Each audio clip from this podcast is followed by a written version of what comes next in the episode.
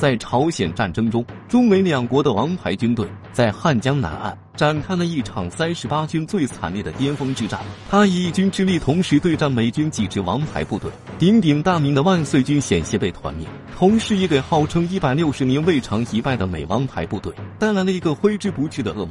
以致战后很多士兵都不愿提及这场战役与其他战役惨烈所不同的是，整场战斗中三十八军掏出了部队的老骨干来血拼，以致很。多元老血染沙场，那么为何耗尽军队骨干也要跟敌人死拼呢？这场三十八军建军史上最严峻的考验究竟有多惨烈呢？擅长迂回穿插的万岁军为何险些吃了饺子呢？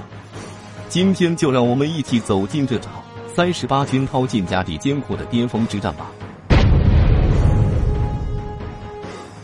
制作视频不容易，您的支持是我们的最大动力，请长按点赞。并关注支持下，我在这里先谢谢各位朋友了。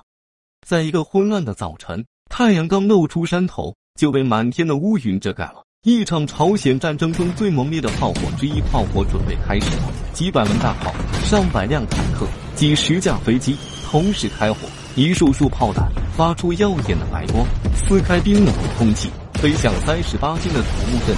一时间，他们的阵地变成了一片火海。简单的防御工事。瞬间就支离破碎，炮火里松了这里的每一寸土地，防御阵地的山头普遍被削低了一米，整个阵地都变成了焦土。当美军以为阵地上不可能存在生命时，却奇迹般的又站起来一批志愿军战士，他们顽强阻击着，坚守着每一寸土地。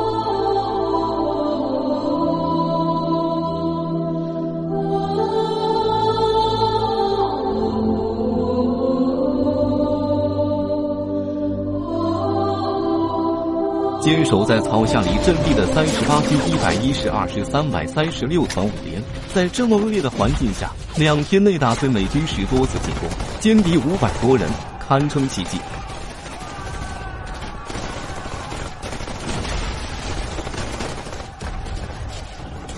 三百三十五团防守的五百八十高地更为惨烈，他们受到敌人炮火的疯狂攻击，整个山头都被炸平，部队遇到了前所未有的减员，排级以上的军官全部阵亡。打到最后，炊事班、通信员都拿起了枪上阵杀敌。至战斗结束时，整团只剩下几十人，十分壮烈。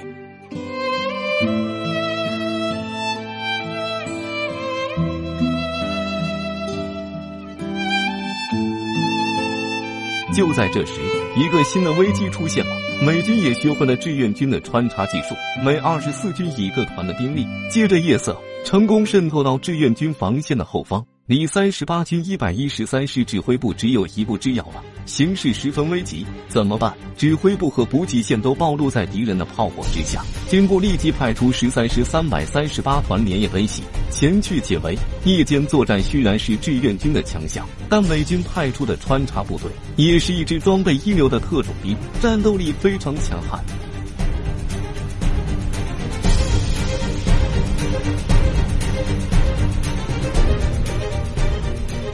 这场战斗一直进行到天亮。第二天，我军后勤人员去抢救伤员时，救护人员在一块大石头上发现刻着十三条画印，旁边躺着一名早就失去呼吸的志愿军战士，手中还紧紧握着那支没有子弹的钢枪。据幸存下来的战士所说，每条划痕都代表着一个必敌数，一比十三。是的，你没听错，就是一比十三的战损比，多么令人骄傲的成绩呀！足以让美人称奇。如果是弹药充足的话，还不知道能打出什么样的神话战绩。同时，也可以看出当晚的战斗有多惨烈。但他们还是顽强的将这支偷袭部队基本歼灭了，保证了指挥部和补给线的安全。这时，前线的战斗已经到了白热化阶段，一个关键的高地成为了双方的必争之地。刚离开未婚妻的曹玉海，和战士们一起打退了敌人六次进攻。眼看一波更强势的进攻又发起了。但晋良觉得志愿军能守得住这个重要的高地吗？美军采用的火海战术又有多残酷呢？请看下集《汉江阻击战四：青山处处埋忠骨》。